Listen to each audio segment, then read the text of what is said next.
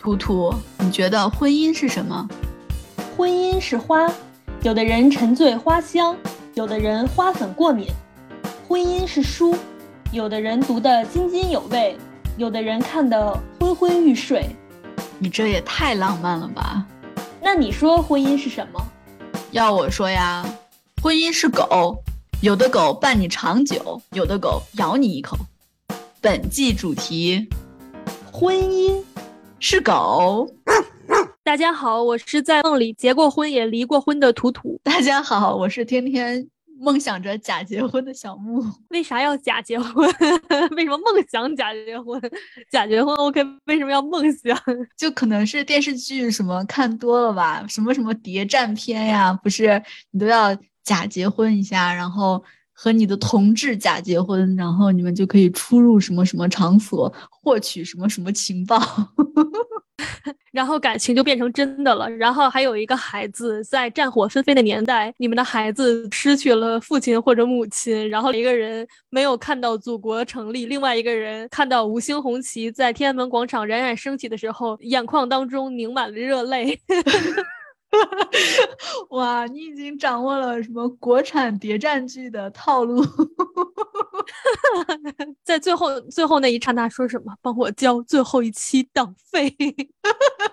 说起来，好像假结婚这个概念是从什么时候开始流行的呢？我我我记得我看过的第一个假结婚的电视剧，好像还是《蜗牛行动》，那是几年前。我的天呐，那是没看过。这是啥？蜗牛行动也是一个谍战片，就是一个就是男这个男的和这个女的，他们两个都是党员，然后这个男的，嗯，当然他们两个要那个掩护身份嘛，上级就安排他们假结婚，但是这个他们的这个假身份是这个男的是一个就是那种少爷那种感觉哈，然后这个男的假结婚之后，第一个要求就是他要娶他的初恋情人当小妾。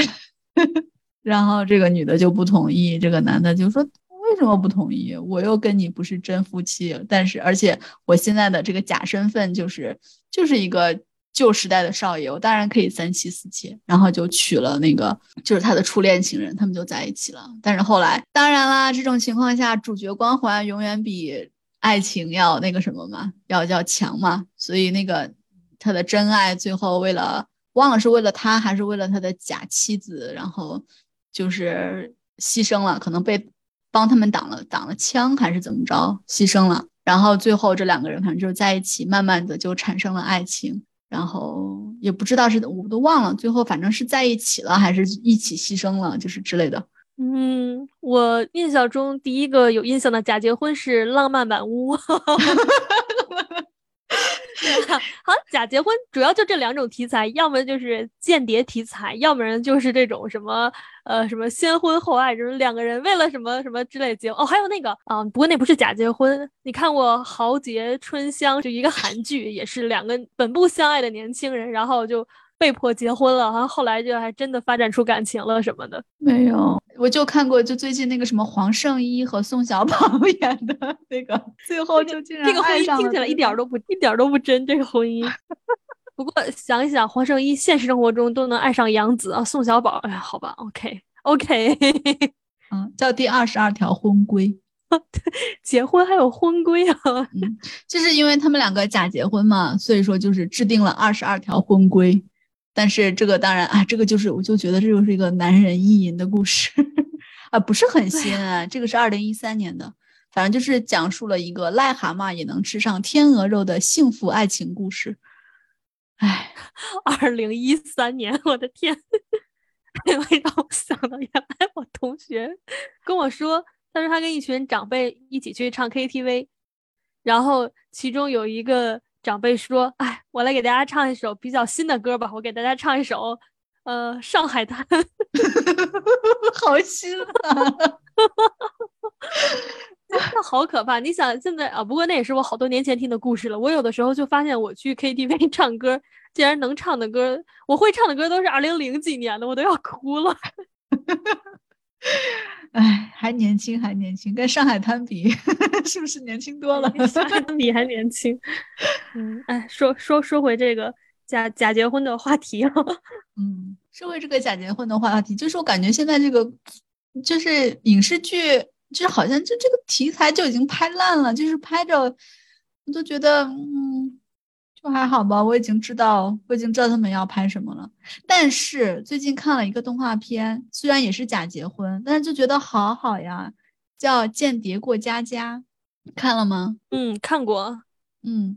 因为这个，我觉得就是跟其他的假结婚不一样啊。当然，它其实也是算是谍战片儿吧。但是它里面不仅假结婚了，还有一个假孩子，就觉得好好玩啊。原来你不是喜欢假结婚，是喜欢假孩子是吗？嗯，我真的觉得就就就是也不是我喜欢假孩子，就是假结婚，就是假夫妻。这个就是他们能怎么样呢？他们先婚后爱呗，最多终成眷属呗。但是有一个假孩子就不一样，你就感觉真的是很真实，而且关键是他们这个假结婚还不是那种我们是同志，我们有共同的目标，我们是一个一个战队的。因为这个，嗯，这个这个这个片儿里，爸爸是爸爸是一个间谍，妈妈是一个杀手，然后孩子是一个咋说呢？有超能力的儿童，就是会读心。所以说就是，但是每个人都不知道其他两个人的真实身份。当然，孩子知道爸爸妈妈的真实身份，但是他们都要对所有的人隐藏他们的真实身份。但是又因为他们都不知道别人的真实身份，所以说他们在在家庭生活中，就是除了要努力隐藏自己的身份，还要就是切切实实的承担起自己最对家庭的义务。我觉得这一点就是真的是非常打动我的吧，就是在就是之前的那些影片里我都没有看到过。我是不是应该先讲一下这故事？故事是啥？故事就是你已经讲完了，就是 就是假结婚假家庭。嗯，对，就是，嗯，就是为为什么他们要组建一个假家庭呢？因为这个故事其实是基于，嗯，当年东德和西德分裂的时候，然后。嗯，从西德有一个间谍，特别厉害的间谍，就是这个假爸爸。他有一个任务，就是要接触到东德的一个比较高级的长官。但是他怎么样能接触到他呢？好像是接触到他要跟他会谈吧之类的，也不是暗杀他或者是呃绑架他可以解决的，就是要跟他成为朋友。那他他们选择的方法就是他要找一个假的孩子，然后让假的孩子去上一个。比较知名的学府，然后在这个学府里成为优秀的学生。如果你成为优秀的学生，你就可以去参加一个什么恳亲会，然后这个大人物会出席这个会议，你就可以通过，哎呀，这么曲折的方式跟他认识。但是同时呢，这个间谍爸爸当然也想到可以让这个假孩子跟这个大人物的真孩子成为真朋友。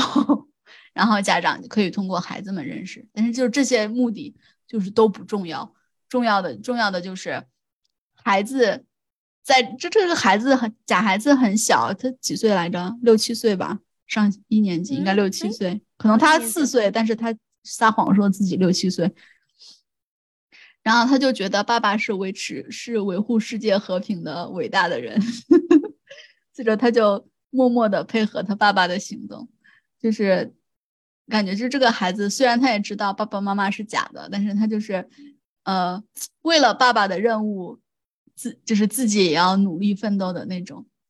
然后呢，妈妈是一个杀手，虽然她是一个杀手，但是因为她是生活在东德的嘛，那个时候如果你大龄女性不结婚的话，就是会比较可疑，所以他就迅速的找了一个人结婚了，因为当时这个假爸爸也需要一个假妻子。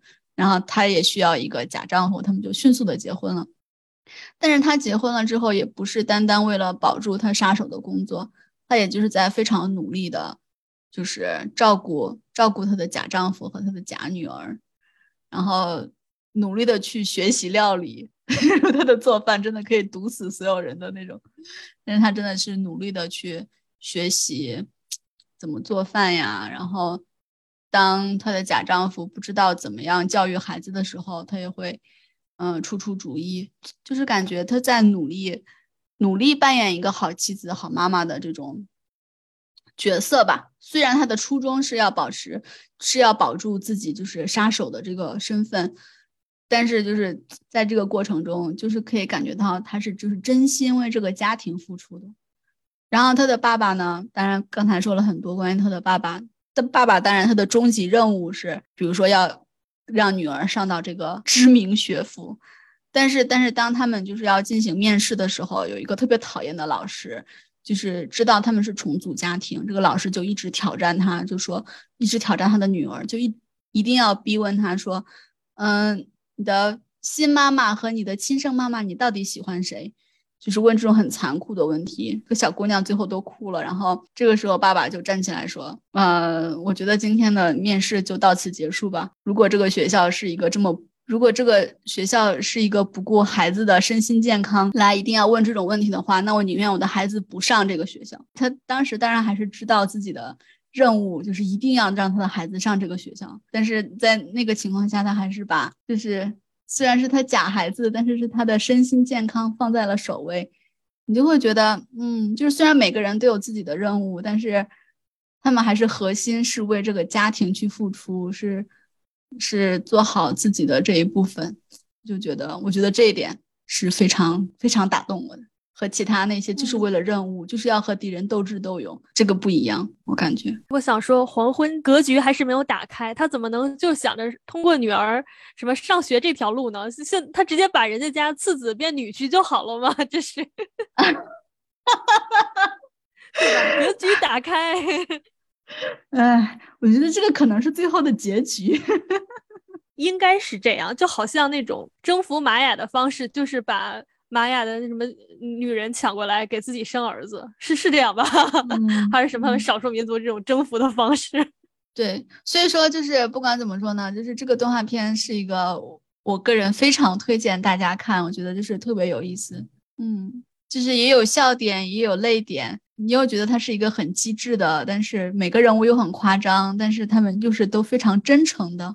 但是我觉得可能这也是我对就是日本动画片一个比较普遍的感觉吧。而这个翻译，我觉得翻译的好好，间谍过家家，好像他们真的在过家家一样。我想说，你对日本动漫的这个看法，一定是因为你看的番的种类太少，都看的是这种正常向或者说什么子宫向之类的。如果你看点什么泡面番啊，什么深夜的那种的，你就不会这么觉得了啊。对，那也有可能哈。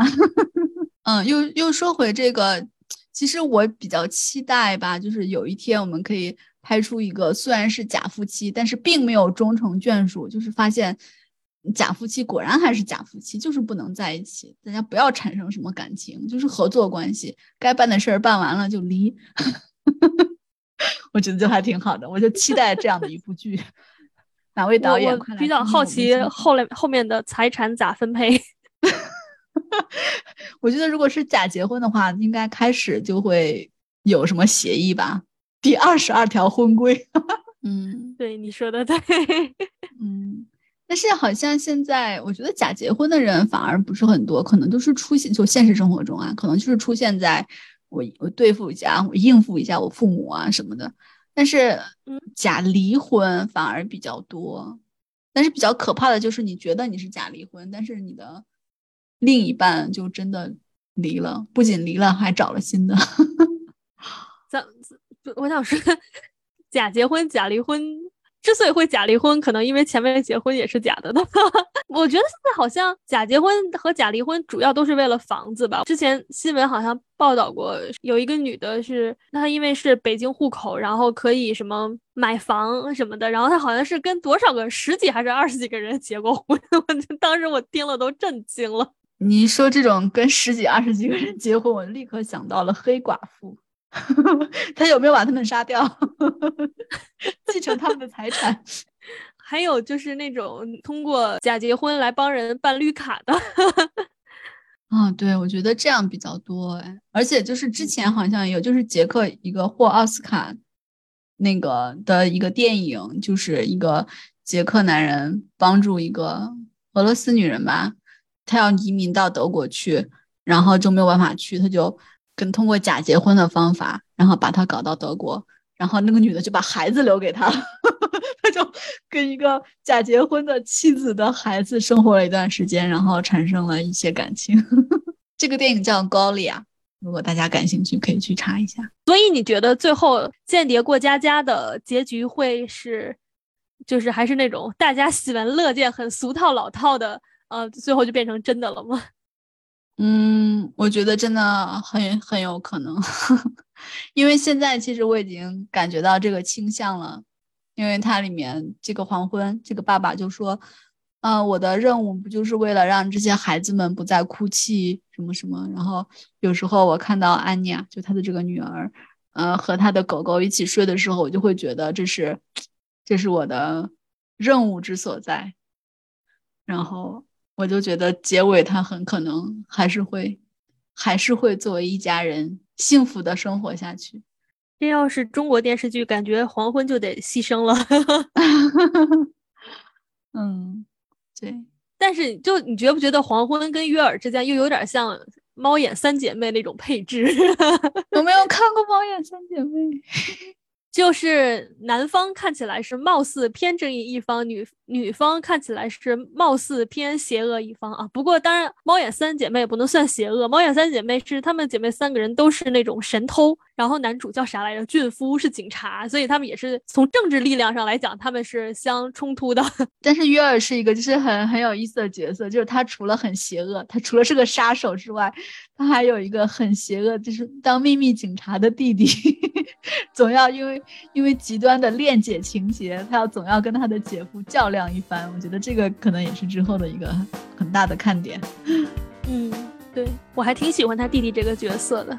嗯，婚姻可能是假的，家庭可能也是假的，但是啊，有些感情是真的，这就是《间谍过家家》吸引我们的地方。嗯，是的。